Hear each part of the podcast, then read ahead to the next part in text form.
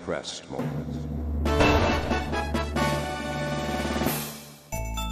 Good day, my friend. Collect these.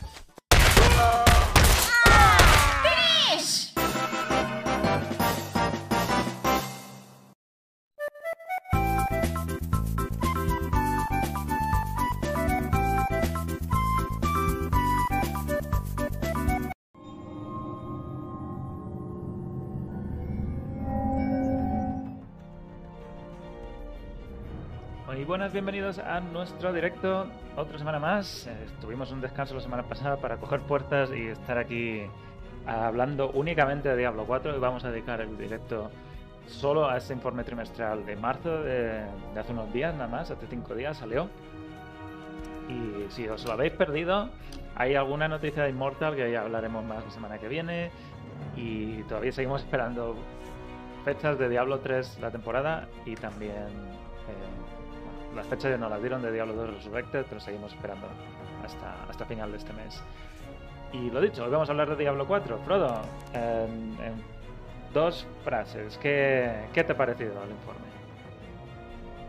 Que a mí este tipo de informes se me quedan cortos, o sea, es que me gustan más los sistemas.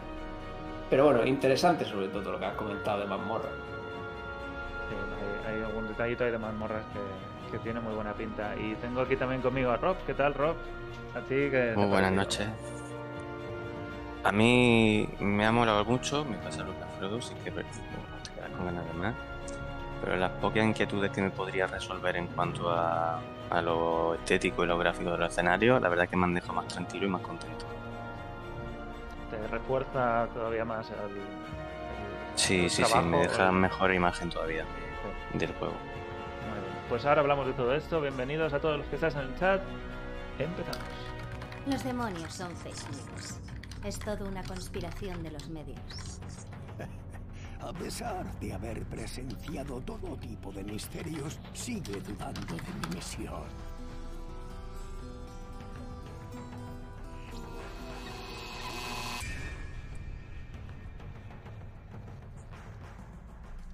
Pues tenemos esta semana por fin ese informe trimestral que llevamos ya un montón de tiempo esperando.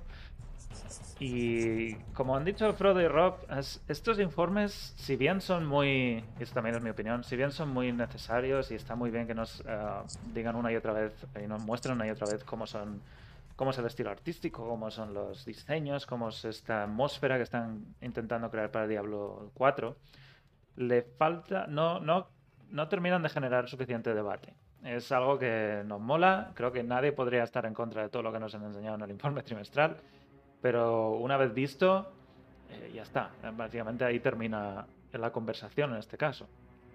Y en, otras ocasiones eh, sí que nos han dado a lo mejor eh, en un informe que oficialmente no era tan de sistemas, nos han dado algún detallito de algún sistema de, de la hechicera o alguna cosilla de, de habilidades que ya nos dan para pues eso, dar un poquito más de salsa al informe.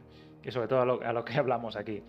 Este creo que se queda un poquito también en tierra de nadie. Hubiera sido un panel genial de la Blizz Online eh, como plato secundario a un anuncio un poquito más grande.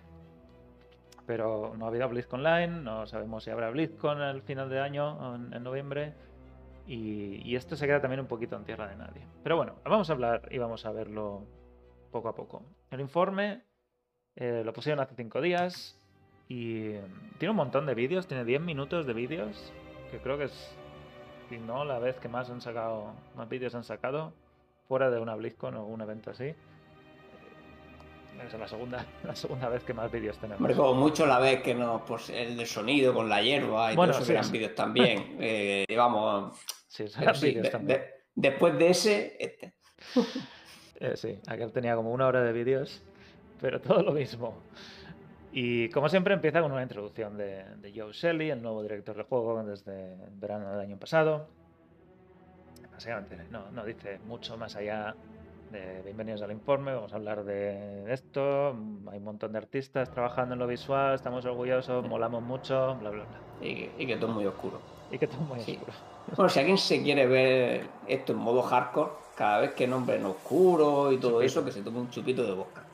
Exacto. Y si llega vivo al final, te has pasado el juego. que te desbloquea la beta en Battle.net. Eh, lo, lo curioso es que cuentan aquí al principio que, que hay muchas cosas que no cuentan.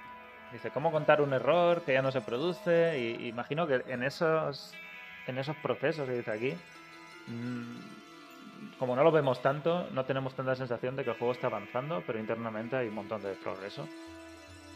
Que una de las cosas que también me ha parecido ver en este, en este informe en general es que si, si nos hubieran hecho el mismo informe en 2019, a mí hubiera parecido genial. Este no es un informe, creo que no, no encaja ahora mismo un informe a estas alturas de desarrollo que hable tanto de solo arte. Y creo que nos merecemos un poquito más. Pero en fin, vamos a hablar de lo bueno. Eh, dice, tener en cuenta que sigue siendo un trabajo en desarrollo. Todavía no es, no es ni alfa. Y nos hablan eh, dos o tres personas del equipo de arte. El primero es el director artístico, Chris Ryder, que yo no había visto el nombre todavía. No sé si es nuevo, no, no era una cara pública hasta ahora. El director artístico de entorno, yo creo que Sí. no lo hemos visto antes. Y luego hablan también eh, Brian Fletcher y... son todos los que están ahí metidos en, en- este informe, poco a poco, de una manera o de otra. Y, ah, en fin, lo que dice Frodo es oscuridad, eh, y habla mucho de cómo han hecho la iluminación, cómo están jugando con, la- con los entornos, habla de una iluminación física o algo así, no sé dónde lo pone. En fin, cosas que en- Diablo 3 no hay nada de juegos de iluminación, básicamente. En Diablo 2 los hay, pero en Diablo 2 está todo tan encorsetado en un juego de hace 20 años que no tienen tanta libertad para hacer cosas más chulas. Ahí se ven esas, esas reflejos en el santuario arcano, reflejos de habilidades en, el, en cuando hay charcos, esas cosas aquí en Diablo 4 deberíamos verlas muchísimo más, eh, ¿cómo decirlo?, con todo su potencial. Y la verdad es que no sé si usarán el mismo motor. Eso nunca, nunca lo hemos sabido, ¿no? Si Diablo 4 y Resurrected trabajan en el mismo motor. Yo Ni creo idea. que no, pero vamos. no. Bueno, pero Porque no, porque en que para Resurrected nunca han nombrado muchas de las cosas exclusivas que tiene este. Entonces yo creo que lo hubieran nombrado en su día, si lo hubiera tenido también. una de las cosas que a mí me gusta mucho leer es esto de que dice, nuestro objetivo es la credibilidad, no el realismo. Y luego hablan de otras cosas. Pero bueno, en, en cuanto a otros juegos de Diablo, creo que esto también, quizás Diablo 3 menos, pero Diablo 2 y Diablo 1 era todo muy muy terrenal, esto lo hemos dicho muchas veces, y era bastante creíble que eso podía ser una algo que estaba pasando en credibilidad también entre comillas, porque quien lanza meteoritos Es un mundo fantasía, ¿no? Exacto. Pero sí, dentro de la fantasía que tiene su. Sí, su lógica, es, ¿no? Es, es esa Es parte coherente, más. Exacto, más coherente y no tan épico y tan a lo bestia como puede ser World of Warcraft, que quizás es la otra parte del eje entre credibilidad y. no sé. y, magia. o- y, Que y- bueno, es que World of Warcraft también toma mucha coña, ¿no? Ese tipo de cosas que ya te alejan totalmente de Sí. lo que puedes conseguir. ahí. te sacan de, de ahí.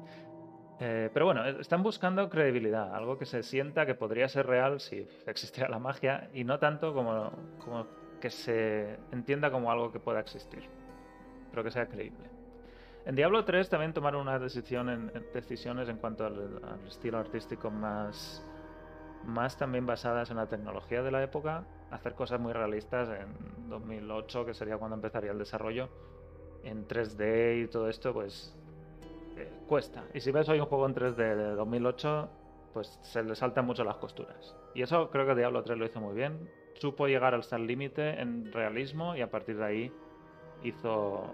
pues, se centró en otro tipo de estilo artístico que, que envejece un poco mejor. Sí, sí, es que eso es lo más importante. Esos tipos de juegos envejecen mucho mejor. Los que son creíbles, pero no realistas hasta el Exacto. extremo. Y esperemos que con Diablo 4 pase igual. Y ah, cómo sigue, habla de, de que hay muchas, ah, hay muchas cosas tipo el clima regional, los biomas locales y la historia que hacen, bueno, dice que sientan las bases de cómo debe ser cada uno de estos lugares eh, en un mundo medieval como santuario. Y esto hablamos también hace dos semanas cuando hicimos el, el repaso al mundo abierto, de cómo cada una de estas cinco zonas jugables en Diablo 4 tendrá sus propias características. Y además dice, la atmósfera, esto es cada una de las zonas, parece casi tangible. El clima y la iluminación tienen un papel fundamental.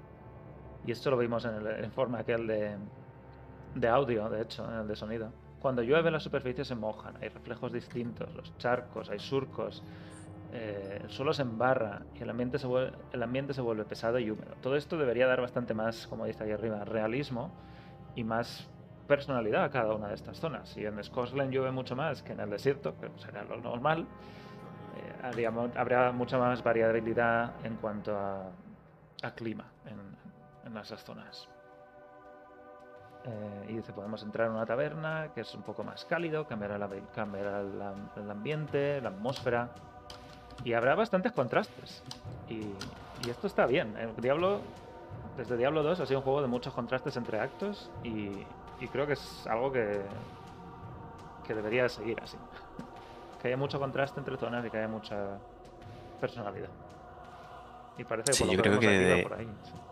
Desde el momento que presentaron las cinco zonas en la primera BlizzCon que hablaron de Diablo 4, tú ya casi que cualquier captura de pantalla que te ponían decía esto es de aquí, aunque no hayas jugado y aunque no.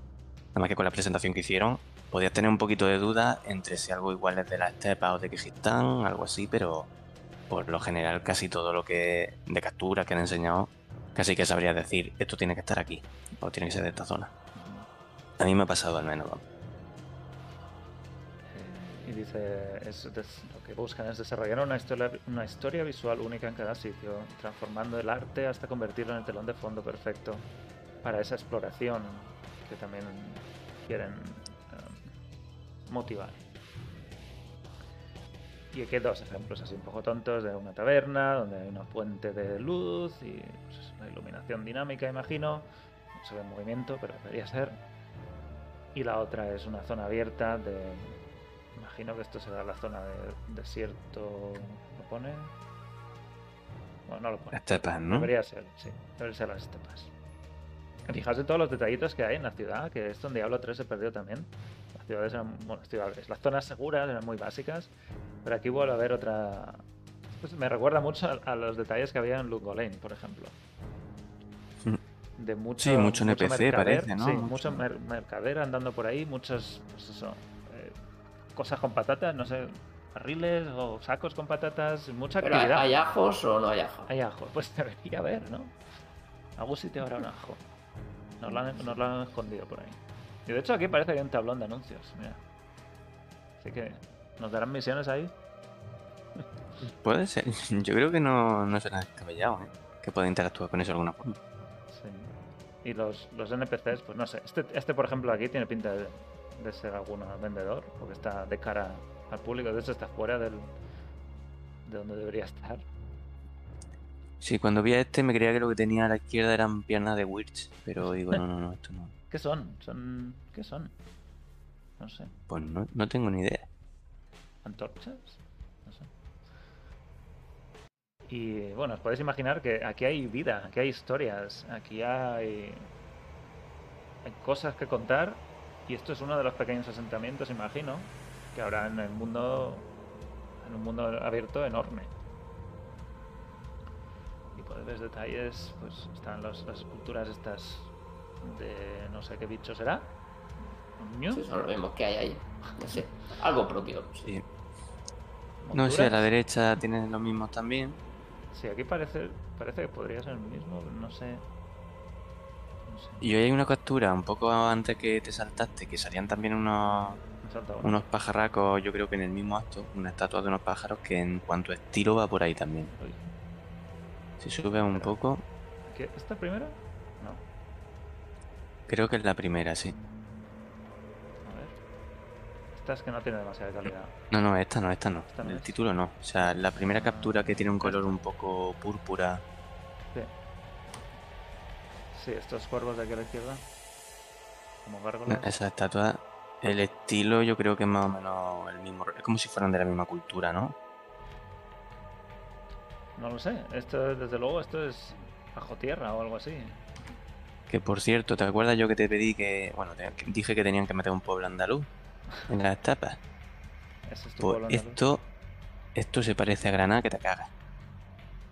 La captura esta te pone a mirar un poco los suelos, los azulejos, cómo están puestos y es súper granadino. ¿Cuál? La, ¿Esta de los cuervos? La de las estatuas de los pájaros. Esta.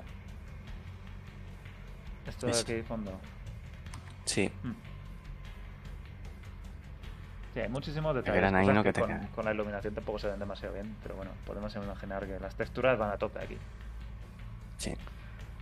Esta, por ejemplo, es de la parte, imagino, del bosque. Hawezar quizá.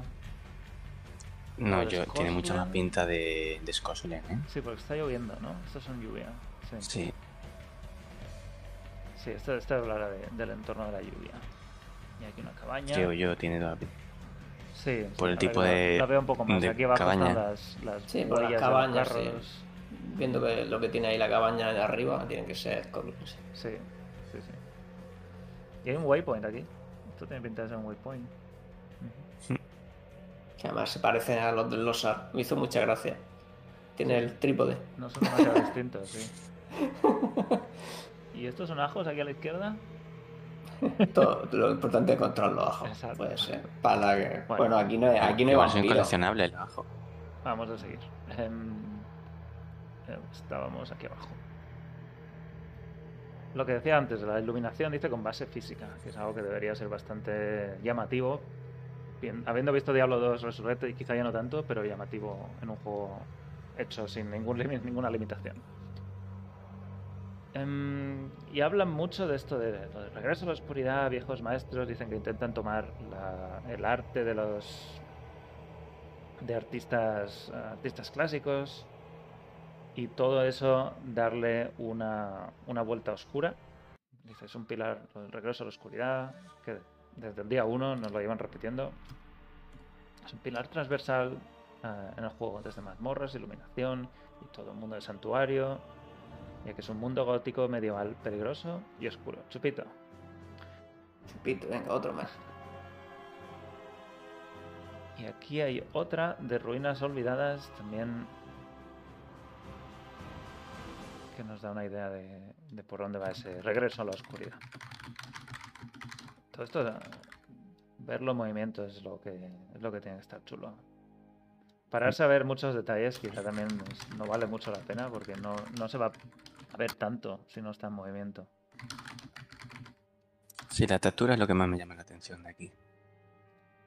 Hay mucha calidad en, la- en las rocas, incluso. Y hay las runas que hay en el suelo, dibujitos jeroglíficos, no sé.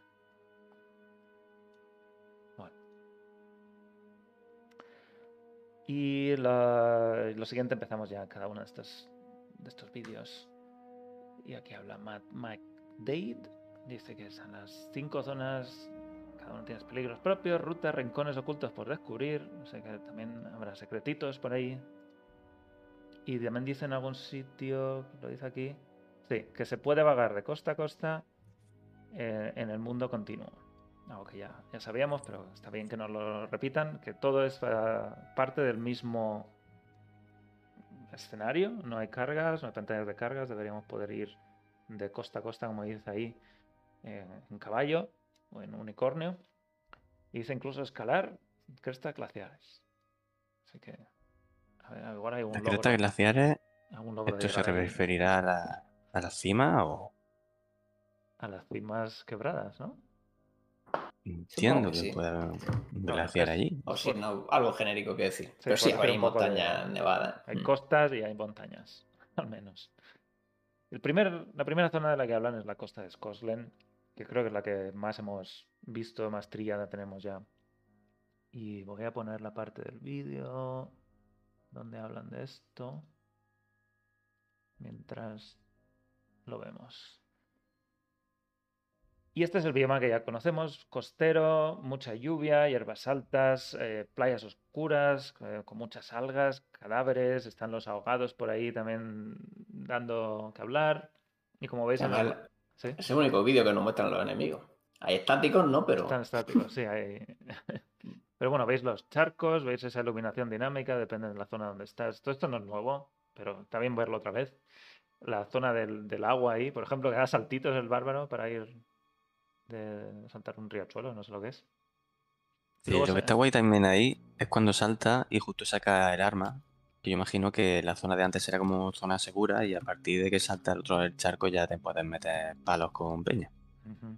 Y Entiendo. también empieza a llover un poco, y me imagino que eso también cambiará. eh, y ahí vemos un montón de barro y de, y de huellas. De... Estos son los enemigos que no se mueven. Va dejando huellas también. Lo que pasa es que desaparecen muy rápido ahora mismo. Sí, Lo- la Lo, mismo una rave. Lo mismo están ahí de Raven Scoglen y estás tú interrumpiendo y no te atacan por eso. Tienen pinta de un poquillo colocado. que las has hecho tú, ¿para qué van a atacarte?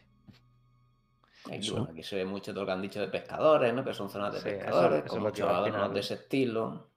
Dice, la pesca desempeña un papel fundamental y hemos hecho hincapié en que en las aldeas se vea que son poblados pescadores.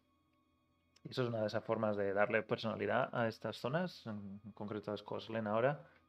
Y imagino que cada una de las zonas, o quizá eh, incluso distintos poblados en distintas zonas, tengan culturas diferentes. No solo la misma en todo Scotland. Sí, bueno, las que estén más adentro en la tierra, pero que no tengan. Bueno, pues es río, pesca de río. y habla de que hay- habrá pues muchas cosas dinámicas en el, en el entorno, que si hay barcos se podrían balancear con las olas, que si hay redes que se puedan mover con el viento, quizá con la lluvia cambie un poco también cómo se mueven las cada una de estas zonas, o cómo, interactúan los objetos que hay por ahí. Por ejemplo, se ve la, la hierba moviéndose un poquito. Imagino que también habrá una física de viento que hará que se muevan las hierbas en cierta dirección. Y no sé si os afectará también a nuestro propio personaje, si llevamos algo peludo, las, los pelos se, se moverán en alguna... Hombre, en principio los materiales ya estaban diseñados así, si lo podrían hacer si quieren. Falta que Sí. esté. Y habla un poco de que, que la historia que ha ocurrido ahí, lo de los ahogados, ya hablamos de esto hace dos semanas, que cómo, cómo vive la gente ahí, que, qué peligros se están enfrentando y qué tipo de qué tipo de vida, cultura y, y- y ambiente o hábitat es el de, el de, esa, de. Y dice- una de las cosas más chulas de este vídeo es el tema vertical, ¿no?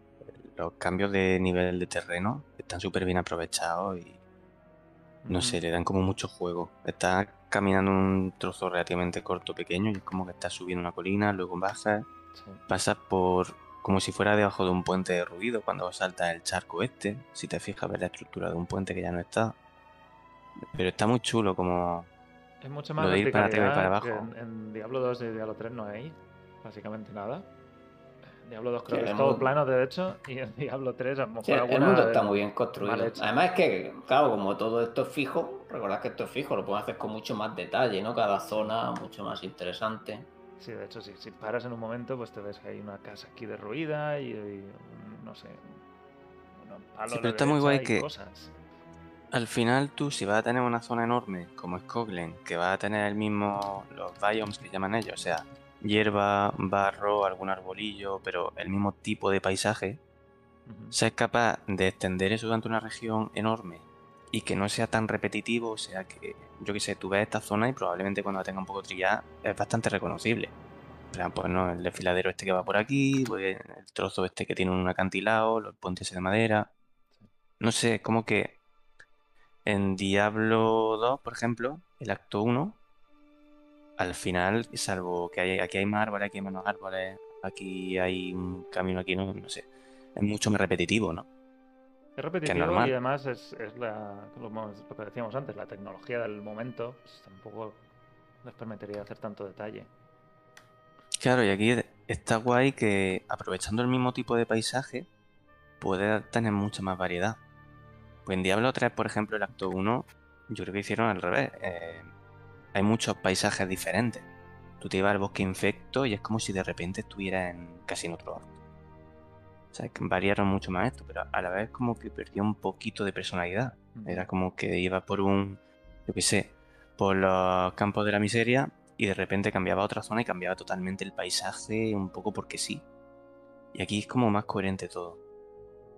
Pero bueno, claro, que en Diablo 3 tampoco eran las cosas adyacentes, aunque estuvieran adyacentes no tenían por qué estar, ¿no? Se supone que la historia pues no estaban cerca, ¿no?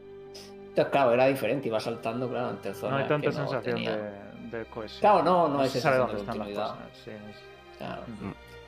Aquí es diferente, aquí lógicamente tienen que hacer que todo sea continuo porque te lo vas a recorrer andando, vamos. Y espero que haya muchas misiones, muchas cosas que hacer en todos estos sitios para que no sea solo una y no más. Que te manden ahí de nuevo a hacer varias cosas o que tengas misiones diarias, no sé, el tablón de anuncios ese, que haya algún, algún contratillo o algo así. Las mazmorras sí hay que ir andando, que tiene, bueno, ya dijeron, ¿no? Que en principio aquí hay que ir andando, no, Depende de lo cerca que esté waypoint, sí. Así que tendrás, claro. Bueno, claro, en principio dijeron que Waypoint, iba, Waypoint iba- íbamos a ver menos, ya veremos sí. cuántos hay. No lo sé. Bueno, Sí. segunda zona es el monasterio de Orbei, que está en las estepas adustas. Y, y este también tendrá su propia historia. Esto es, esto, es, esto es, de hecho, será un punto de interés que esté ahí en el mapa. Es, como veis, es, es en la zona esta un poco más seca. No llega a ser el desierto. Al menos no parece tan desértico. Pero seco, seco. Y, y habla de que están las secas llanuras de las estepas adustas. Añaden muchas cosas para contrarrestar, por ejemplo, hay hierbas amarilllentas y oxidadas, hay álamos y otros árboles secos, y, contrastes de colores también para que no sea tan, mejor, solo amarillo, como si pudiera ser una- un desierto. Y dice también que hay zonas con lagos, y se ve quizá aquí un poquito al final, no sé dónde estaba. Eso- Esto de las salinas, ¿no? Sí. Esto de la sal. Lagos Esto es, esto es mi pueblo, ¿eh? Si, si lo otro es Granada, esto es mi pueblo. rodeadas de tobas incrustadas de sal y brillantes piscinas geotérmicas. Y dice que eso le da vitalidad a las estepas adustas y crean puntos de referencia naturales, como decís, que se, que se pueden saber dónde estamos en cada momento. Y esto es, es, bueno, habla también de, de que se rompen cosas ahí, que no hace mucho, pero bueno, ahí tenemos la, salina esa. Es un contraste gordo con la parte de la derecha aquí. Justo aquí, es mitad de izquierda la mitad derecha, mucho contraste. Así que imagino que todo esto es parte de... Es bastante realista. Parte de abajo que a veces está cubierta de agua, que por eso tiene mejor color, más ¿no? barro, sí. No, sí. Y ahí imagino que este edificio que estamos viendo a la derecha será parte del edificio principal del monasterio. Sí, ahí se ve el, el icono, ¿no? En, la- en el suelo de. Ah, No lo he visto el icono. No se veía apenas un icono blanco, el icono blanco allá. Que claro, al final ya no se veía con la propia sombra del arco. Y dice que esto era un monasterio Zakaru y que, en fin, que está en estado de deterioro, obviamente, por los 20 años estos que han pasado, con todo el mundo muerto. El 90% del santuario muerto. Dice, la arquitectura es única, refinada, adornada con detalles ornamentales y acompañada con impresionantes estatuas. Me hubiera gustado verlo más, quizá más en el interior también de este monasterio. Sí, no, no, no han dejado ahí con las ganas, ¿eh? Sí. Se nota, es que parece que no quiere entrar, ¿no? Hace así como cuando se ve la puerta del monasterio se va para el otro lado, mira, ahora enseguida. Dice, me han dicho que aquí no me acerque. para grabar el vídeo. Y dice, es una... que los Zakarum, muchos seguidores acuden en peregrinación, en caravanas, y además refuerzan esa idea de, de un sitio de peregrinación, un monasterio que ha vivido tiempos mejores, que hay todavía hay cosas ahí, imagino, secretos en las ruinas de este monasterio y dice que quizá aún queden tesoros por descubrir. Aquí es cuando se va para el otro lado dice, "Che, eh, ¿Es ahí? Al Sí, final, sí, ¿no? ahí ya. Sí, sí. Y ahora vuelve y se ve un poco por el otro lado. Pero claro, ahí ya se ven las cristaleras y tal, que ahora ya vuelve un poquito, pero. Ah, mira, ahí se ve, ¿no ves el icono que te digo? En el suelo, En en la el entrada. A ver, Ah, el Por ahí. símbolo sacaron. Ah, El símbolo sacaron. sí. espera, espera. Ahí es donde no quiere entrar. Se ve sobre todo la primera vez que se muestra, es la entrada aquí. que sale. Ahí está. Ese símbolo de la derecha. Ahí. O sea que está bien el detalle, ¿eh? En las losas. en Además parece que está hecho con losas ¿eh? y todo. Sí, o sea sí. que se lo han currado, ¿eh? No, Espero no- que no haya zoom en este juego y podamos hacer también fotos de cerca y ver todos los detallitos, ver los ajos bien de cerca. Y las estatuas que imagino pues, que son de eso también. Llevan un libro y el, el- y bueno, y en negro lo que está en blanco. La misma cruz que está en el suelo en blanco es lo que llevan en la mano en negro. Que está hecho de metal, imagino, en la estatua. O sea, bueno, se han currado bastante la ambientación. Ujú. Y las plantas que se mueven, no sé si habéis visto aquí a la derecha hay unas plantitas que se mueven con el, no sé, la brisa, el poco de viento que habrá. Ahí, ahí en medio. Ahora se mueven un poquito, pero vamos, todos esos detallitos que le dan un poco más de credibilidad que lo que estábamos hablando al principio. Y de reconocimiento. Este tipo de monasterio lo vas a reconocer siempre una vez que hayas estado aquí. Y espero que haya también hay misiones y muchas cosas, y mucha historia.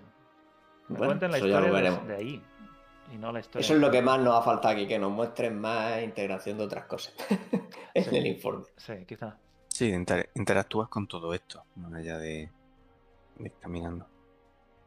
Sí, son vídeos muy contemplativos, que está bien para apreciar el entorno, pero no le da tanta importancia a lo que vamos a hacer aquí o qué significa, yo qué sé, que la puerta tenga un, no sé, hay algún eventillo ahí.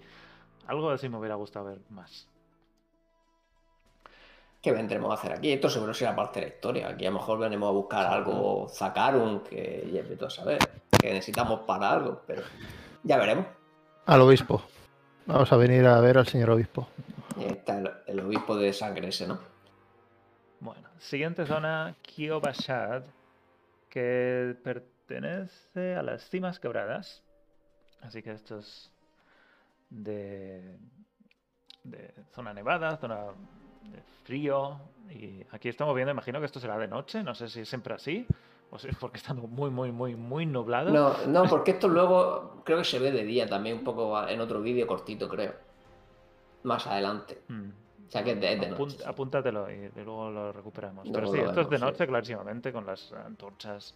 Hay de hecho ráfagas de, de viento, de nieve, o no sé lo que será. Un poco de neblina. Mm. Sí, y este es un, este que hablaba, que acá hay muchos barrios, ¿no? Este es el que sí, un asentamiento de- opresivo, frígido y hostil. Y es un lugar de refugio para quienes residen en su interior. O sea, igual esto es una zona segura, una ciudad en, en las eh, cimas quebradas. Y dice Yo que entiendo que sea ciudad potente, ¿no? Es un asentamiento militar, por lo que es importante que dé la sensación inicial de estar la sensación inicial de estar fuertemente defendido. Así que sí, tiene pinta de ser algo una ciudad grande. Un Que asentamiento es, más. es que es enorme. más Tú piensas que ha ido más o menos recta y no, no se la ha recorrido entera, vamos. Sí. O sea, Dice que aquí podemos ver la arquitectura típica de cimas quebradas, que son, por lo que se ven, casas de madera, de pino, pone aquí, y abedul, que son los bosques de alrededor. Así que deberíamos ver los mismos tonos de madera también en los bosques. Y, y dice que es una parte del extremo sur. O sea que es, es un cachito de Kiobara. Kio, no sé el nombre. Kiobashad. Así que, ¿cuál- ¿cómo de grande será esto? Porque esto es una de las cosas que me ha, me ha- me ha sorprendido mucho del informe, que lo poquito, las zonas que estamos viendo, esto serán 5% del mapa de cada una de las zonas, menos. o menos.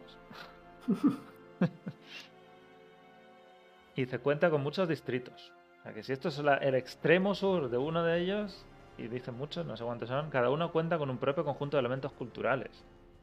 Y dice que habrá varios más, barrios más marginales y más duros, y imagino que también habrá otros de, de más nobles, barrios más ricos. Y imagino que aquí habrá un montón de historias también que contar. Sí, bueno, si la ponen vacía, no tiene mucha gracia. Aquí, Sí, aquí no se ve nadie. ¿eh? La única foto que hay gente es la foto que hemos visto antes. En los vídeos no hay demasiado. Creo que hay unos soldados por ahí. Sí, hay unos soldados ahí. sí, Sí, pero a la lo- pero- tiene pinta de que no tanto los NPC. O, o bueno, o que de noche se meten en las casas, no lo sé. Pero vamos, También Eh, podría ser. ya lo comentamos una vez, no en broma, ¿no? Que aquí, como era la zona esta que por la noche pasaba de todo, por lo mismo se esconde la gente de noche, pero bueno. Pero estaría guay incluso que, que levantaran los portones. Lo que pasa es que entonces no puedes entrar, sería una putada. Te quedas te queda fuera ahí esperando a que Que tuvieras que meterte por un caminillo alternativo o algo así para poder entrar a la ciudad. Estaría guay. A, a mí me mola un montón la interacción con la luz de esta zona. De ir pasando a trozo con antorcha, a trozo oscuro. Y Sí, hay que una lámpara que. Sí. Se ve ahora una lámpara que está colgando y que se Sí. mueve, mírala. Se Está mueve ahí el. la sombra va haciendo... mm. Está Sí. súper chulo. No sé, me mola un montón cómo lo han combinado la niebla, el viento, con los trozos así cálidos y luego la luz como de luna, ¿no? Que cuando no hay antorchas es como azulado. No sé, está muy guay. Sí, una cosa que dice es que hay en esta zona de Kiyobashar eh, es un poco para darle contraste a las cimas quebradas en general, que es para darle una atmósfera. Kiyobashar tiene una atmósfera más densa y habitada por, con tonos cálidos, que es lo que has dicho tú, y terrosos, que dé un respiro frente a la paleta más fría en general de la zona de las cimas quebradas. Así que es, es como un refugio, una zona militar donde se- seguro que hay un punto importante en la historia, en la trama.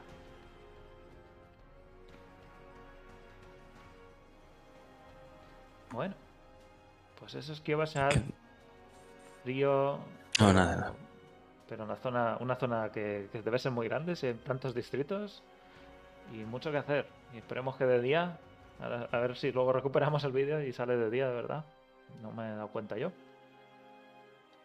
Y, y lo vemos también con otra iluminación. No sé cuánto largo serán los ciclos de día-noche. ¿Cómo largos serán? Depende de lo que vayan a interactuar. Yo espero que si van a haber interacciones con ellos, que me gustaría que no sean demasiado largos, porque si no, te puede joder Mm, la sesión de juego, ¿no? sí. No puede ser. Bueno, lo siguiente son. Habla de mazmorras.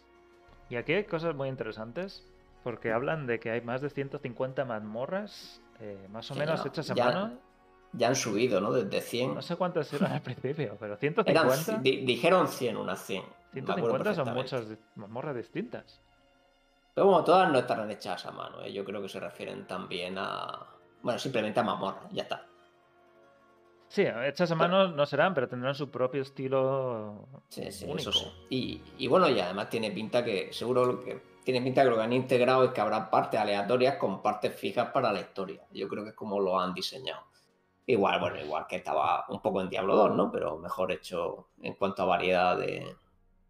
Sí, en Diablo 3 también hay alguna que Es tiene que aquí- zonas fijas. Es que aquí la profundidad que han conseguido darle es genial, ¿eh? Parece que está ahí en un mundo entero, ves hacia abajo, eso nos desaparece allí en el infinito.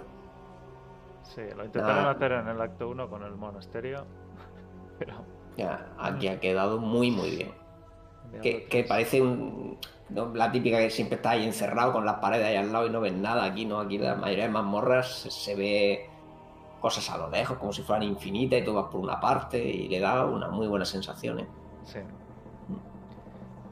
Y, y habla de, de estas 150 mazmorras que además hay que, que recordar que se podrán también modificar con las llaves estas, si es que siguen ahí, que deberían poderse modificar, que cada una fuera ya un desafío distinto. Y para haceros una idea, Diablo 3 tiene un alrededor de 50 de mazmorras distintas, o sea que son tres veces más. Y imagino que cada una estará en su parte del mundo distinta y cada una tendrá sus características de cada una de esas zonas. Claro, esta es la que comentan lo de las capas, ¿no? Esta de druida es la que comentan. Sí, igual nos estamos yendo muy lejos. Espera, Es que, es que claro, la Claro, eh, en la, en la primera lo que comentan fundamentalmente, bueno, pues la profundidad, los detalles, cómo han jugado con los detalles, sabiendo dónde está la cámara para poner la- las patitas estas que se mueven y que... de- de- Mantener misticismo y el horror en, en este tipo de decorados, dicen. Mm. Para que te sientas incómodo, que no que siempre estés ahí un poco con tensión y no saber lo que. y, y la lo que- oscuridad. la oscuridad, chupito. chupito.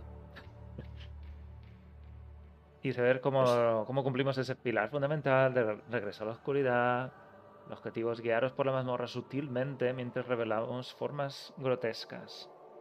Y, como, y en esta en concreto, en la que la primera que enseñan es para darle al escenario la sensación de profundidad que dices, que, que le da más. Eh, fa- facilita la navegación y la visibilidad.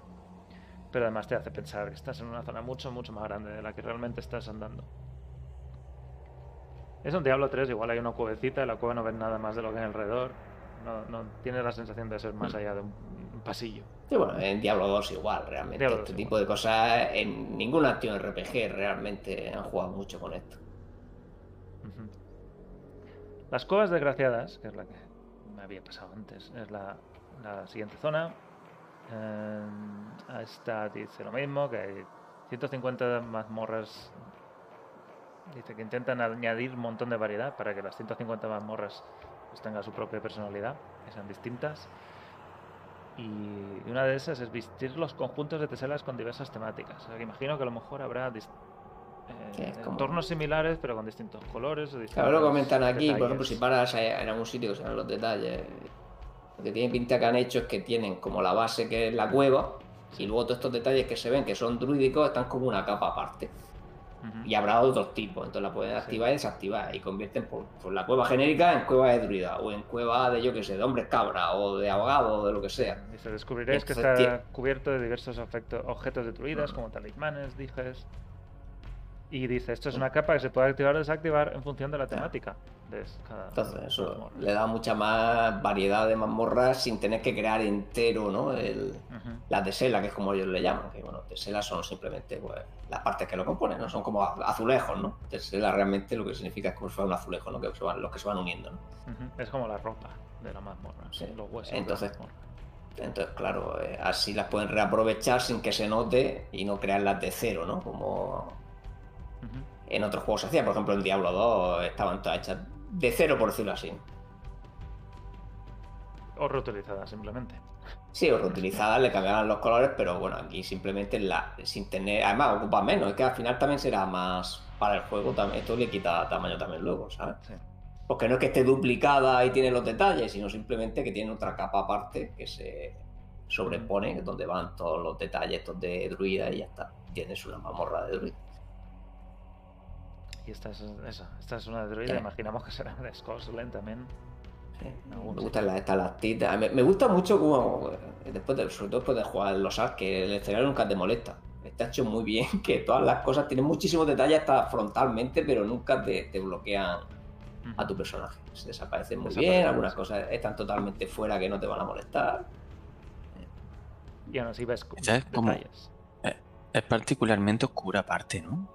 Es como súper oscura. Yo Sí, de... apenas hay luz, sí. Sí, Solo hay una al antorcha principio, arriba. la primera antorcha, nada más al principio del vídeo, Claro. y luego ya nada. Es que aquí, aquí las antorchas están como a veces arriba, ¿no? Eh, fíjate, están como en elevaciones algunas de ellas y ya está, no hay mucho más. Pues nada, chupito. La, la otra cosa rara es lo de la sombra del personaje que va siempre detrás de él. Conforme te mueves. No, bueno, va girando, va girando también, fíjate. Siempre a veces se da media Sí, vuelta y dice, sí, sí. ¿sabes? Es como Sí, si sí, la eh, luz sí, puede viniera de... ser. Puede Que ser no sé si esto sitio- será... Será por estar en desarrollo, supongo, no sé. Si eso es... El radio de luz. Si hay, por ejemplo, no, es no, el en- personaje. es que claro, en esta zona, como no hay, no hay muchas fuentes de luz propias, a lo mejor no funciona muy bien. Pero bueno, ya le daremos feedback cuando lo juguemos. Claro, es que como hay tan pocas fuentes de luz, a saber qué han hecho cuando no hay fuentes de luz reales. Fíjate que aquí ya no hay torchas desde hace 100 siglos, entonces la sombra la tienen que generar de alguna manera. Habrán puesto un foco de luz no sé, parece que lo lleva en la cabeza el tío.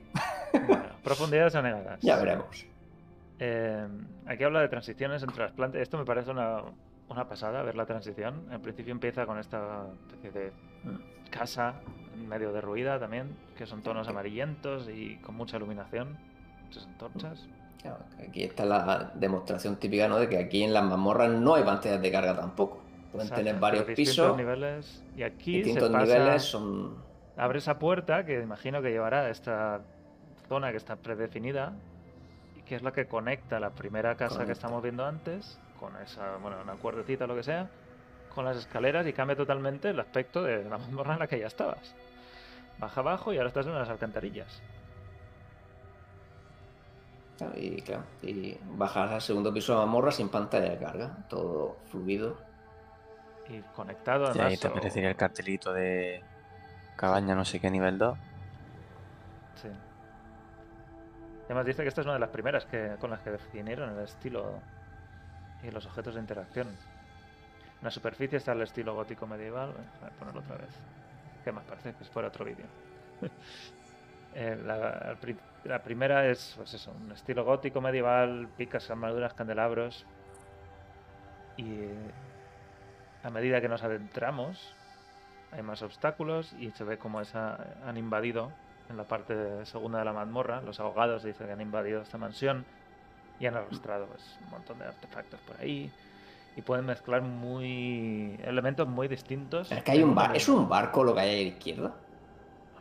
Que es- Parece, parecía, ¿no? que sí, parecía que es un barco roto ahí, Un barco empotrado. empotrado ahí. en la- Mal aparcado. Y aquí, bueno, por lo menos no han puesto tirolinas como en el Los Aras. Aquí vas tú a mano. y el agua ahí cayendo. Sí, además que cambia totalmente. Es otra. Otro Sí, sí, es otro- estilo. En- en Al principio es amarillo y cálido y abajo es, dice aquí, putridos tonos verdes y amarillos. Para dar una sensación de atmósfera húmeda y pesada. Y luego al final un vídeo más, lo vamos a ver. Que no, no, no describe nada de aquí, de este último vídeo, pero lo podemos ver también. Este es el más largo. Tampoco muy largo. A lo mejor era este en el que sale el otro de Sí, día. debe no ser sé. en este. Bueno, sí, es que se ve el puente. Básicamente se ve el puente. eh, Uno de los puentes esos que estepas cruza. adustas con los lagos de sal y los geysers. Por lo menos aquí se ven enemigos, las avispas. Sí. Ahí de, de las todas. Y esta otra mazmorra en general, no sé. Esto debe ser Scotland otra vez. Con mucha niebla también. Y todo embarrado, ¿eh? En general, hay muchísima niebla en casi todo, ¿no? Y esta A lo mejor que están, como están jugando con los efectos atmosféricos, a lo mejor están puestos en todos Sí. lados. ¿no? Siempre nos lo muestran Seguro con lluvia o con niebla o con no sé qué. Esta es la parte que más me gusta del vídeo este, donde sale arena cayendo, me parece... Sí, los cañones y el tema de la luz, como cae por entre Ujú. como zonas de sombra y con mucho contraste. Y muy chulas las, las panorámicas desde, desde arriba, desde el dron ese que he hecho. Esta es parte de, de la foto, esa primera, pero con un poquito de movimiento. ¿Y esto es lo que debería ser la parte de día? Es que eso es lo que sí, sí. De- Eso es eso. de Yo creo que es eso mismo, pero de, de día, sí. Sí. O por lo menos en la misma zona. Ya no sé si es esa misma ciudad, pero tiene pinta. con Tiene esa- pinta, sí. Siendo tan grande, fíjate la altura que tiene eso. Sí, porque está la, la nieve de fondo, tiene que ser. Si no es la misma ciudad, es otra ciudad en el mismo. La misma zona. Hay un waypoint a la izquierda. no está activado. No te lo dejes, que luego. Sí. La pregunta en el tema de gráfica. mm, Blizzard diseña siempre para que funcione en ordenadores de hace, no sé, 8 años, así que no, no debería sufrir por eso. Que sea bajando los gráficos. Muchísimos. Con una O sea, 1060. esto, sale, sale para la PlayStation 4, ¿no? Si no recuerdo Sí, sí. mal, así que imagínate.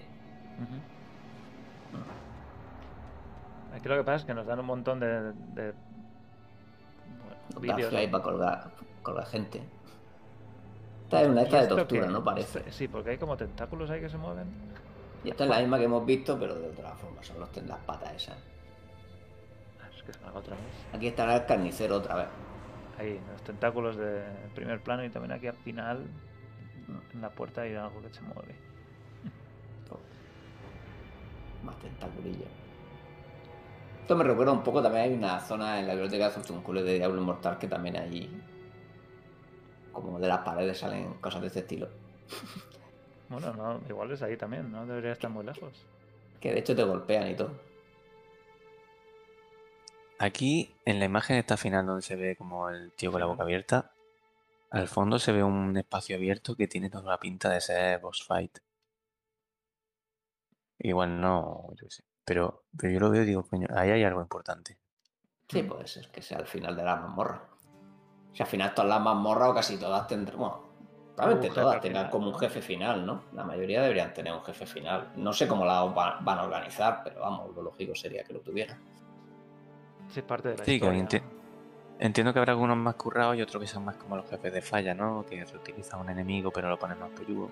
Sí, claro, las secundarias que no sean tanto de historia, pues, sí puede ser que tengan pues, un jefe genérico y ya está. A lo mejor incluso con afijos tipo de élite o algo al estilo. Que cada 150 jefes no van a hacer, imagino. Bueno, los mismos, pero les ponen un casco de vikingo, un casco de, de druida y ya está. Ah, bueno, les van a poner eso. Le cambian el arma, ¿no? Un palo con dos pinchos o con un pincho. Exacto, exacto. No, ya está. Con dos pinchos hace el doble de daño. No, la verdad es que está muy currado. O sea, lo que- es que claro, ten- vamos a pensar que todo está así. Claro, aquí nos han mostrado lo que han querido, pero se supone Bueno, estas son las Que- expectativas que tenemos ahora. que claro, que todo está currado así. Lo que pasa es que claro, nos han mostrado muchos asentamientos, ¿no? Los asentamientos, lógicamente, va a haber poco, y imagino que todos estarán así.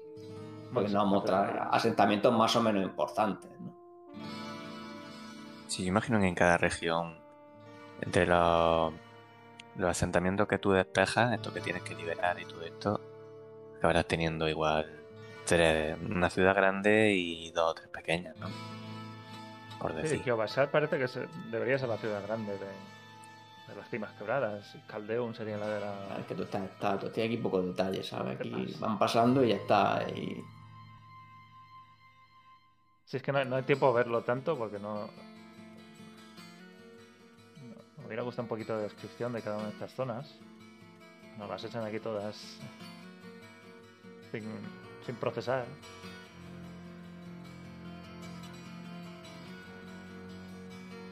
La zona de tentáculos también la hemos visto anteriormente, pero sin todos los tentáculos y sin toda la pesca esta. Y yo entiendo que también va por el mismo lado de lo que han dicho, de ponerle capas con decoraciones específicas, ¿no? Sí, es probable. Es que eso me parece una muy buena idea. Pueden crear mucha más variedad con más facilidad. Y además el jugador no lo va a notar. Si está bien hecho, no lo va a notar apenas. Y le puede quedar muy bien. tío. Claro, Dar más aquí- variedad con menos trabajo para ellos es lo ideal. Esto es una, es una, ¿cómo decirlo? Una reinvención de lo que hizo Diablo 2, de cambiarle, bueno, Diablo 1 también, cambiarle los colores a los enemigos y, y el nombre. Y Claro, es, que, es que esto realmente, mm, vamos, por lo que se lee ahí, sobre todo a nivel mazmorra, es que Diablo 4 va a tener las mejores mazmorras aleatorias de la historia de los acción RPG, pero vamos, que es que luego lo empezarán a copiar, pero vamos, ni juegos que salgan después de él van a tener mejores mazmorras aleatorias con todo lo que han currado para, para hacerlo. Sí. Y lo único que me da un poco de cosa es que la veo en general muy pasillera, que cambiará la cosa y hemos visto muy poco, pero es como que todo lo que ha salido en esta actualización lo veo súper pasillero. Igual Sí, se han las mazmorras, ¿no? Para enseñar cómo avanza, cómo distintas partes del escenario cambian. En fin, eh, sí, lo que dice Frodo a Eth- Elftegar, que no hay, no hay realmente actos, son cinco zonas y no, hay, no parece que haya ninguna em, idea de que tengas que hacer algunas más, unas primero, otras segundo, es un poco... Sí, sí, en principio, por lo que sabemos, es mundo Sí, sí, abierto, mundo abierto. y solo tienes que hacer seguramente una cadena inicial, luego te dejan libre, cada zona tendrá su historia. Imagino que luego se unirán, eso es lo que pensamos, no lo han dicho. O sea, que cada, cuando te terminen las de todas las zonas, pues se unirán de alguna manera y entrará a la parte final, ¿no? De la- Sí. Porque tiene que haber un jefe final, eso seguro, ¿no? Pero sí, es, mundo abierto, en principio.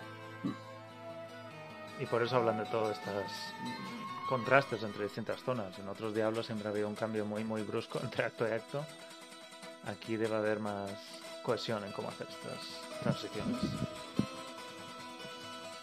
Am, bueno, esto es el informe trimestral. Como hemos dicho antes, mucho vídeo y muchas cosas chulas que ver, pero no tanto pie a debate o a hablar de, de, de lo que nos gusta y lo que no. Esto está todo muy bien.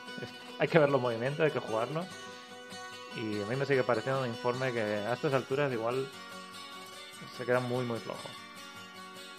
Pero oye, si esto Claro, es, sí, el problema es que no se puede discutir mucho, ¿no? Que va si esto es porque... O sea, el realismo de cómo han hecho las casas esas ahí que terminan en punta las maderas y todo eso, que no... ¿Te gusta? Claro, sí que la han copiado de zonas reales, sí que casi todo esto se nota que está copiado de, de sitios que existen, bueno, ya vimos los bocetos, ¿no? Sí. O sea que, claro... Pero eh, bueno, esto me, me enlaza con ya lo del, lo del final, que es por qué en realidad, cuál es el motivo por el que nos han hecho un informe de este estilo. Y esto es porque una de las pequeñitas pistas que tenemos es que parece que están ya empezando a pensar en fases de pruebas de Diablo 4. Esto también lo pudieron antes del informe trimestral. Nos lo, nos lo contaba Pedro Radar, decía, eh, normalmente hemos hecho actualizaciones de sistemas en varios informes, pero estamos llegando a un punto donde las palabras empiezan a ser difíciles de entender para esos temas y es más difícil obtener impresiones con valor basadas en lo que la gente interpreta. Todavía había- habrá otros informes hasta la salida, pero quizá sea mejor que la gente lo pruebe por sí misma y juegue en una fase de pruebas para recolectar este tipo de comentarios. Así que dice, habrá tiempo para hacer esto una vez nos adentremos en las fases de prueba. Y, en fin, no sé yo si esto lo leéis como que se está acercando una beta, una alfa o lo que sea, como lo quieren llamar, alfa imagino que se la llamarán. En- de aquí al, al- al siguiente informe trimestral, con mucho Dios, qué rápido que eres callarlo, ¿eh? ¿No? Tú eres más optimista. Hoy estás tú muy optimista, ¿eh? Verano, No, hombre, yo creo que, que este año seguro. septiembre. ¿Cuándo? octubre. Pues no te lo sabes, no se sabía predecir, pero vamos. Hmm. Yo no. Último trimestre. Y ya está, ¿para qué vamos a apostar por otra cosa? Pero Sí. están, están calentando el ambiente y esto no lo hacen si no tienen ya las cosas muy claras. Claro, ya tendré. Es que claro, tienes que planificar ya las fases de pruebas como las quieran hacer, porque Sí. viene muy bien hacer una relativamente pronto para que te dé tiempo a cambiar cosas bastante de base, ¿no? Como hicieron, por ejemplo, con Inmortal, ¿no? Claro. Eh, entonces, aunque todavía les queden algunos sistemas por depurar o incluso por implementar, deberían plantearse ya la primera prueba. Sí, eso es, lo que, eso es lo que eso. quiero decir, que estarán ya empezando a, a marcar fechas para, todo estimado por supuesto, para un comienzo de pruebas, si, es, si están ya viendo esta posibilidad o este debate. Sí, seguramente tendrán ya una y a lo mejor no tanto como fechas, sino como objetivo, ¿no? Cuando terminemos este tipo de cosas, ¿no? Sí, Eh, prueba. O sea, cuando esté estas habilidades terminadas, esto terminado, estas mazmorras que nos quedan o lo que sea, o lo que quieran probar, pues se habrán marcado un objetivo de esa, de esa manera, ¿no? Y cuando lleguen, pues empezarán la primera prueba. Yo creo que es lo que deberían hacer. Es que la primera será muy limitada también, pero bueno, da igual, por lo menos igual, que lo puedes probando. Limitado no, no, nos la vamos a, a comer entera. Aunque sea No, me, me- refiero digo. de, acceso, me refiero de acceso. Ah, también, también, de- también a lo que puede acceder, sí. Pero me refiero a la gente Aunque poder sea la demo de la BlizzCon de 2019 otra vez, por favor, algo. Necesitamos Ah, tocarlo. No, no, eso, eso no tiene sentido que nos lo den, porque No, eso ya, ya, ya sé. no llega a ningún lado, ¿no? Al final, claro, necesitan, que claro, necesitan probar tanto cómo se siente subir de nivel, que veremos cómo lo hacen sin spoiler la historia, lo que decimos siempre, y tienen que probar el endgame, por supuesto. Es que son las dos cosas que Eso tienen que que probar. y- falló mucho en Diablo 3. Y luego, bueno, los sistemas sí que los pueden probar sin ningún problema, ¿no? Lo que es árbol de habilidades, páragos, eh, itemización, todo eso lógicamente también lo probaremos. Eso es lo más fácil de probar, ¿no? Pero claro, no tiene que dar un contenido en el que probarlo, ¿no? No vamos a estar matando jabalí. Quizás nos ponen al final, como hicieron con Immortal, que en el momento de sacar la beta empezaron a sacar blogs de con todos los detalles que no habíamos sabido en los dos años anteriores y nos llevamos de repente una cantidad de información brutal de Eso es verdad. sistema y de todo que no veas. Eso es muy- ¿Qué es lo que decimos? No sabemos ni la, la itemización, ni siquiera la conocemos, de- ni siquiera los atributos que existen. O sea, seguimos sin saber lo que es el overpower. Es que lo digo siempre de ejemplo. Llevamos viendo overpower ya un año y medio, dos años, y no sabemos ni lo que hace. Eso al final va a ser como las O gemas. sea, El día de antes lo quitarán y nunca lo sabremos. Ah, bueno, vale, puede ser. Yo me quedaré con la intriga y iré allá a preguntarle en la BlizzCon que quiera overpower. Pero, Sí. pero vamos, Claro, es que realmente no sabemos casi nada, pero es lo que dicen, ese tipo de cosas, pues se siente más, mejor jugándolas, ¿no? Y claro, si se siente Sí, mejor sí. jugando, las deberían empezar ya. No sé. No, no, no me es digas que- esto. Queremos que lo juguéis para que nos des vuestra información o vuestra opinión. Si no me vas a dejarlo jugar todavía. Bueno, se van a pero esperar a lanzarlo, ¿no? El concepto de pronto Ah, de sí. Blizzard, ya sabes Sí. que esto puede ser. Servidores Sí. PvP está comentando ahí. No, no, no, hay, no había nada de ese estilo, ¿no? En principio planeado. Sí que hay zonas que son PvP abiertos. Si te metes, pues te van a dar, pero Sí. Y sí que en dijeron que principio. que habría modo hardcore, incondicional. No sé cómo funcionará todo esto del PvP ahí. PvP. mm. Pero no, no, hay, Claro que- no hay servidores distintos. Que realmente, como está hecho por el mundo en sí, no te cruzas demasiada gente, ¿no? Eh, Se MMO, pero muy faseado y excepto cuando estás haciendo eventos o jefes de mundo, vas a ver muy poquita gente. O sea que un servidor PvP también sería un poco extraño, ¿no? Te cruzaría muy poca gente. Sí.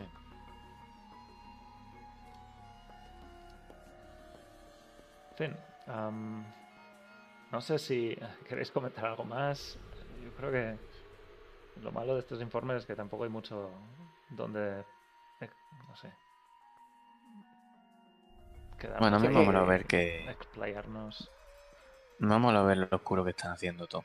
O sea, ten- temía un poco que, que hubiera demasiada luz al final, por, sobre todo por las imágenes de la actualización anterior, que en algunos gameplays se veían mazmorras como que entraba mucha luz y mucho tal, que tiene que ver de todo, ¿eh? Pero me faltó ver, bueno, pero, pero cuando se tenga que poner oscuro se va a poner oscuro, ¿no? Y aquí parece que sí. Es que ya a lo mejor se han pasado un poco hasta en exteriores, pero bueno. Bueno, exteriores al era de final noche, que. ¿no? En esta zona Claro, que no, era esto es de noche, niebla, llueve, no sé qué aquí, vamos. Muy Menos esta zona, no, esa es la única zona que va a ver la luz del sol. En la del monasterio.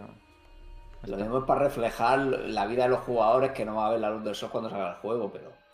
Pero vamos, que no. Esta es la única zona que hemos visto luz. En exteriores incluso. Sí, Está la primera que era de Scotland, que no sé, como una luz así mortecina. Yo Sí, diría que es de día. Diría que es de día, pero no. Sí, es de día, pero que está lloviendo No y claro, no hay mucha luz. no. Demasiada sombra tiene el personaje para ser muy de día. Esta zona es la que hemos dicho del Sí, es que, es que la sombra del personaje en algunos sitios no está muy conseguida todavía. Luego de noche. Eh, donde no hay, lo que digo, fuentes claras de iluminación para controlarla, es como. Sí. Ahí le, ahí le falta un poquillo de trabajo también. Y las. Y luego ya son mazmorras interiores. Estas son ahí, las- mira, ahí, se, ahí se- tentáculos. ahí se ha puesto la arma detrás. Yo creo que es lo que han comentado antes. Cuando pasa una zona, ¿no? Cuando pasa una zona que no se combate, se guarda la arma automáticamente el personaje. Esta, de hecho, cuando- estas son las zonas de tentáculos, se ven en el fondo. Sí, sí, sí, son estas y también se ve ahí en, en parte frontal también, ahí en la izquierda, está por todos lados, sí. Lo que pasa es que, bueno, la- realmente está que han mostrado es lo que dice Rob, que es muy, muy lineal. No se ve ni siquiera que pueda tomar ninguna decisión para ir para ningún lado, pero bueno, no sé si es que han creado una así para que en el vídeo el tío no se pierda grabándolo, pero Las que vimos antes de Scotland en, en las mazmorras interiores eran como casas y había Sí. bastantes habitaciones. Y sí que había, claro, sí, sí, había, había muchas más caminos, pero estas que han mostrado aquí, la verdad es que. Bueno, son mostrado dos, ¿no? Realmente que sean mazmorras. Bueno, bueno, tres, ¿no? Porque sí, la de la casa sí que tiene, se ve que hay más caminos, ¿no? Sí, el final de la casa sí parece que puede ir a más sitios. Y la que la del último vídeo, que es un poco más variedad, tiene pinta que que también va a haber otro, o sea, la de la mazmorra esta que se queda también muy oscura con los ganchos y todo esto. Esa también tenía pinta de ser más como pues como la cárcel de 2 y todo esto. ¿No? Una zona amplia Sí, con, sí, más con amplio. muchas puertas. Pero, pero la verdad es que está muy bien hecha. Fíjate que no se nota en ningún momento que sean como en Diablo 2, que se nota mucho donde se unen casi los, ¿no? las teselas, ¿no? O incluso en Diablo 3. Este, están Eso tan bien diseñadas que no, no identificar. Bueno, a lo mejor cuando te las conozcas de memoria, pero se como si estuvieran hechas a mano, ¿no? No se ve que sea unión, ¿no? De... Bueno, yo creo que no se puede comparar con Diablo 2, que es todo muy, muy, muy Sí, sí. básico. Todo No, cuadriculado. pero bueno, incluso, incluso en Diablo 3 se notaba, ¿no? Que estaba mucho más cuadriculado y las uniones aquí, ¿no? Es todo mucho más fluido, ¿no? Da esa sensación de que realmente están hechas a mano, ¿no? Sí, sí, sí. Aquí es donde debería haber más caminos. que Hay puertas por arriba, puertas por la izquierda. Aunque todo terminará convergiendo al final en esa zona de conexión. Em, Sí, bueno, al final, pues te- si te pierdes, pues ya la encontrarás, ¿no? Eso es lo de siempre en Diablo, ¿no? Pero sí. Esa es tu puerta a nivel 2. Pero en vez de una puerta, pues te ponen esto.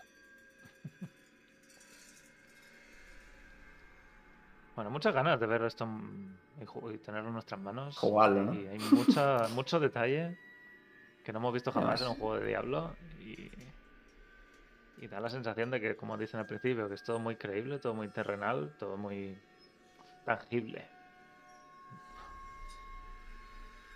Así que buena, buenas sensaciones, buen camino, que sigan por aquí y que nos empiecen la beta, la alfa la- mañana. o sea, mañana, ¿no? Sí. Va- va- Vas listo tú.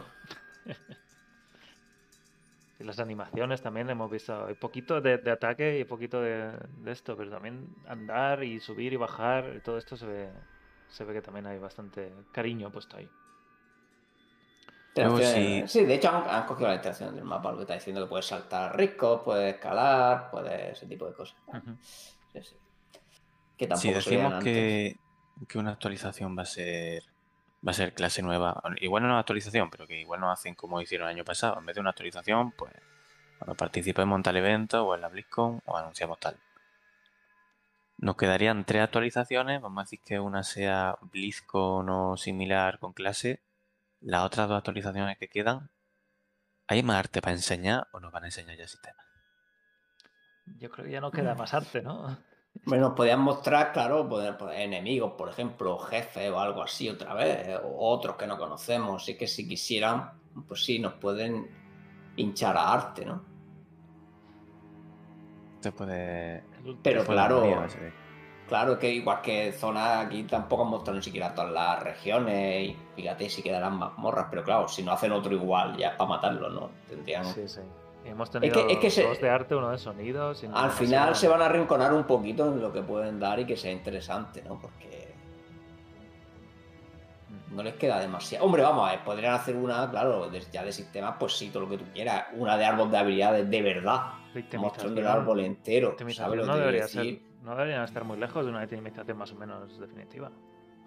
Claro, itemización igual, pero claro, ya son sistemas. Y claro, si dicen que no quieren explicarnos demasiado hasta que lo podamos probar, pues no sé, se limitan mucho, ¿no? La verdad. Mm. Pero lo que decía Rob de, cuando empezó Immortal, la alfa primera, que nos echaron ahí todo. Nos metieron Sí, ahí de repente 200 se pusieron. sistemas y nos hizo un bombo la cabeza. de tantas Y cosas. yo Porque además cua- y Immortal yo- tiene mil cosas. Yo lo tuve que leer tres veces y todavía hasta que no lo jugué no lo saca todo. O sea Sí, que, sí. que sí, sí, fue una locura. Aquí, bueno, podría pasar igual. Igual están van por ahí los tiros. sí. Hombre, claro, sí es que al final es mejor estas cosas probarlas, porque la gente da feedback y muchas veces da el feedback de lo que se imagina de lo que ha leído. O sea, es mejor si se puede probar todo ese tipo de cosas. Incluso a lo mejor si te nombran lo- las estadísticas, pues puede ser que incluso las que sean nuevas o novedosas no las puedas imaginar bien, ¿no? Te tengas que hacer tus cábalas y al final pues la gente empieza a Sí. a dar feedback inútil, ¿no? Porque al final es feedback que el tío pues es lo que se le imagina en la cabeza y ya está, ¿no? Bueno, y en este, bueno, ¿qué- ¿cuál es la diferencia entre feedback inútil y no feedback? Que es este caso. No, no tenemos mucho que comentar en esto. Claro. Claro, es que aquí, pues no sé, como no les critique lo de la sombra, que a veces no está muy bien y ya, ¿qué va a decir? Y que lo de las mazmorras pinta muy bien, pero no sé. ya está, es que no... Ah, ahí está el No, si esta actualización no, no el es por el y se saca el arma. Sí, pero igual es también porque el salto es una acción de acción y vas, no sé. No, yo creo que yo creo que eso es fíjate, zona, porque es lo que, que- si te fijas en el castillo también, mira, ahora es en el castillo, ¿no? Si te fijas en el castillo, pasa al revés. Y no. Él va con el arma y cuando ¿En el entra. monasterio? eh, no, en el monasterio no. en, en, en Kyobasa. En Kyobasa, no sé cómo se llama. Mm, Aquí. Al principio. A ver, ah, ahí, aquí. Ah, ya la lleva guardada. Por lo más al principio. Principio ¿no? 2. Va con el arma y en cuanto entra a la zona que no se puede combatir, Sí, se la guarda. se la guarda. Ahí es donde pondrá entrando en. Entrando en no sé dónde. ¿Qué va a O ser? sea, sí, sí. Esa que lo otro tiene que ser justo al revés. Ha salido de, de la ciudad. Y ya, Entrando en Cuenca. y ya. Y se guarda las armas. Y al final vuelve a, a sacar el hacha. ¿no? Vuelve a salir. El tío lo que lleve. Bueno, esto es el bárbaro que lleva cuatro armas. Lleva cuatro armas, tiene para elegir, sí. Me recuerda, me recuerda un sale, poquito ¿no? a, ¿Es aquí a West? Por defecto, sale- por sacara, porque iba usando, con cada skill iba usando armas diferentes. Yo no sé cuál sacará por defecto, porque pero siempre está sacando la misma, ¿no? Una a dos manos, ¿no? Sí, creo que tienes un arma principal Eh, y luego la las maza, ¿no? secundarias que las tienes también ahí, no sé, en los bolsillos. Sí, parece que es una maza a dos manos. En fin, Claro, ya- lleva espa- mazo a dos manos, espada a dos manos y, y dos de una mano, ¿no? Era lo que, podía- lo que llevaba. No me acuerdo, creo que sí. No. Sí, pero bueno. Pues eh, creo que lo podemos dejar aquí. Es, son todos los comentarios que tenemos. hu- Hubiéramos querido tener a lo mejor un poquito más. Tampoco han vuelto a decir nada de Diablo 4 desde, desde el informe. Normalmente a lo mejor dan algún detallito más, alguna explicación. Esta vez no ha habido nada más. Es que, claro, esta vez no tienen por qué aclarar nada, imagino, ¿no? O sea, que no... Y aunque lo preguntes, no te van a contestar. Sí. Pues lo dejamos aquí y pasamos a la despedida. Pronto todos sufriréis como yo he sufrido.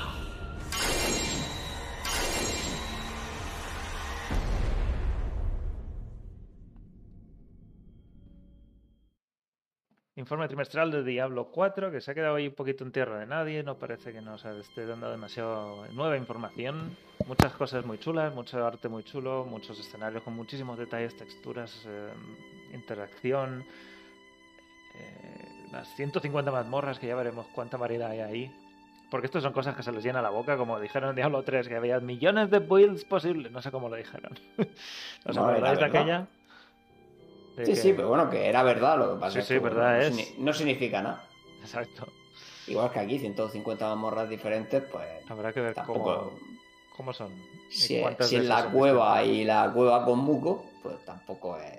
¿sabes? Pues si luego acaba viendo cinco mamorras buenas y lo demás es muralla, También. esperemos que no. ¿Y qué nos queda de Diablo 4 por delante? Hemos visto que quizá las fases de prueba están ya en mente de Blizzard este año con suerte. Y para el próximo informe trimestral no tenemos ni idea de lo que puede ser. Cae más o menos a mitad de lo que sería el, el Summer Game Fest, que es donde el año pasado se anunció la fecha de salida de Diablo 2 Resurrected y hubo una entrevista con Rod Ferguson. Así que ha habido algo de Diablo ya en este festival. Y no, tampoco sería descabellado que ahí pudiera salir, pues anunciara la, la quinta La clase. clase. Hombre, si no hay BlizzCon, pues muy probable, pero Sí, es lo de siempre. Seguimos ahí a las expectativas, ¿no? De si va a haber BlizzCon este año, ¿no? también. Hablamos también hace unas semanas de que se quedó un hueco abierto en el centro de convenciones de Anaheim, donde se suele hacer la BlizzCon en noviembre. Y eso ya ha pasado antes y, y esa era señal de que se está preparando para hacer este año. Ya veremos, todo esto debería Algo, anunciarse ¿no? no muy tarde. Algo. Podrían ser la, podrían ser la BlizzCon, pero algo se está preparando. ¿no? Sé, sí. Claro, es que si hay BlizzCon, yo creo que la clase debería ser en la BlizzCon. Sí, sin duda. Punto. No, no tiene sentido guardar que va si no anunciar en la BlizzCon. No sé que tengas ya la fecha de salida, que lo dudo muchísimo. Si no, pues claro, en el siguiente informe trimestral, o, o bien ya toca la prueba, que sería lo que tú querrías, ¿no, Gallardo? Y todo. Todos. No creo que alguien diga que O- no. O si no, podrían hacer uno muy de sistemas ya de cara a empezar las pruebas. Es que otra cosa, no sé. De decir, mira, esto es lo que, que vamos a explicar para que, bueno, cuando lo probéis, que tengáis una base, pero. Pero estamos muy hambrientos de detalles de sistemas de endgame, de cómo se va a jugar, de si va a ser divertido. Va a ser muy bonito y muy chulo y muy eh, estéticamente perfecto, todo lo que queráis. Y... Pero va a ser y se manejará bien también. Sí, sí, Pero pero falta a ver ser todo lo demás, ¿no? Exacto. Va a ser la hora que va a querer jugar luego. Y eso es algo que creo que, haciendo de un símil con Diablo 3, es todo lo contrario de lo que fue el desarrollo de Diablo 3. Diablo 3 nos pareció muy cartoon, muy estéticamente no Diablo, no oscuro, no había chupitos ahí. Pero luego fue extremadamente divertido. y hicieron muy bien toda esa parte del combate y la fluidez y todo eso. Diablo 4 por ahora estamos viendo que estéticamente es casi, casi lo que queremos. Alguno tendrá sus, sus reparos también, pero es muy, muy cercano a lo que entendemos como un juego de Diablo y ahora no sabemos nada de la jugabilidad. Bueno, los que lo probaron por lo menos hace en 2019 no se manejaba bien, pero ya fuera sí, de eso. sí, se manejaba bien. Es que, no, es que esta vez no nos han dejado volverlo a probar, ¿eh? Es que, es que es una bestialidad de Sí, tiempo. ¿no? sí.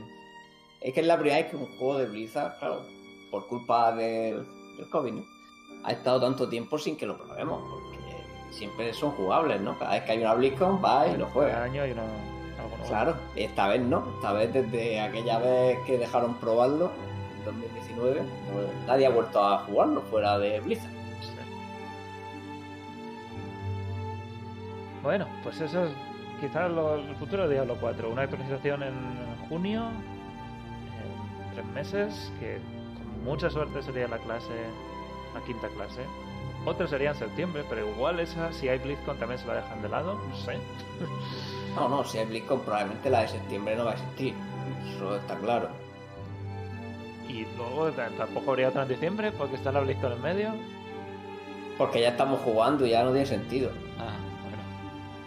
Es que realmente cuando empiecen las pruebas, los informes trimestrales deberían desaparecer y seguir otro tipo de criterio. O sea, Sí, porque, sí, eso es verdad. claro, ya debería ser, pues oye, venga, queremos introducir este sistema que vamos a meter a probar, porque todavía no lo hemos probado, no sé por qué. Pero bueno, Ah, según el vale, último mensaje, sí que parece que todavía van a tener que hacer informes trimestrales. Que dice que además evolucionarán constantemente hasta la salida, que es lo que dices tú. Que igual ya no Mm. se llaman así. Bueno, a lo mejor los cambian de idea. Porque claro, ya no es que lo estemos jugando, pues te tienes que centrar en otro tipo de cosas, está claro. Sí. Eh, no, no puedes hacernos uno de como el que acabamos de ver después de que la gente lo haya estado jugando. Y ya haya Exacto, mil vídeos en exacto. YouTube. O sea, no. Este informe no es un informe que se queda obsoleto enseguida. Claro, claro. Sí. Ya tendría que ser de sistemas muy avanzados, de algo que todavía no han metido. A lo mejor si no han dejado probar primero la subida de nivel y tal, pues hablar de cosas de endgame, no sé, algo así, pero ya es que no pueden hablar de otra cosa. De música. No van a De, poner de- una. de- de música, pero también la hemos escuchado. Es que no. Has no- escuchado efectos de sonido, pero no de música. Ah, bueno, venga. De cómo la han, han grabado, ¿no? De la orquesta, cómo ha grabado la. La Filarmónica de Austria, ahí en Viena. Han hecho un documental. de- de un documental y eso es un... Pues no, no les dé ideas, Arkham, por favor. No les dé ideas que no lo hacen. Nos vemos otra vez en el desierto grabando sonido. En fin. el de Almería. Y eso sería el futuro de Diablo 4, al menos durante este año, lo, lo que podemos intuir. De- del resto de juegos hablaremos la semana que viene. Hay muchas cositas de, de Immortal, sobre todo. A ver qué pasa esta semana, si tenemos más información de la temporada de Diablo 3, o del parche, la salida del parche. No sé si Resurrected, las cosas más o menos parece que van en su caso con Resurrected, lentas pero seguras. Y esperemos que no haya más contratiempos ahí. Ha habido un poco de contratiempo esta semana con un pequeño rollback de una hora un parche que le salió mal. Pero parece que lo han arreglado también. Así que eh, lo dejamos aquí. Arkham, te has pasado un ratico. Encantado. Sí, improvisado, improvisado. Improvisado. Improvisado. Rob, un placer tenerte por aquí también. Igualmente, vamos a ver con qué nos sorprende la siguiente. Bueno, nos sorprende, pero bueno. No te va a sorprender. y Frodo, también un placer tenerte en el informe. Ah, Igualmente estás por aquí, estos son los días buenos. Estos son los días este ha buenos. sido el informe de mi estilo, pero bueno.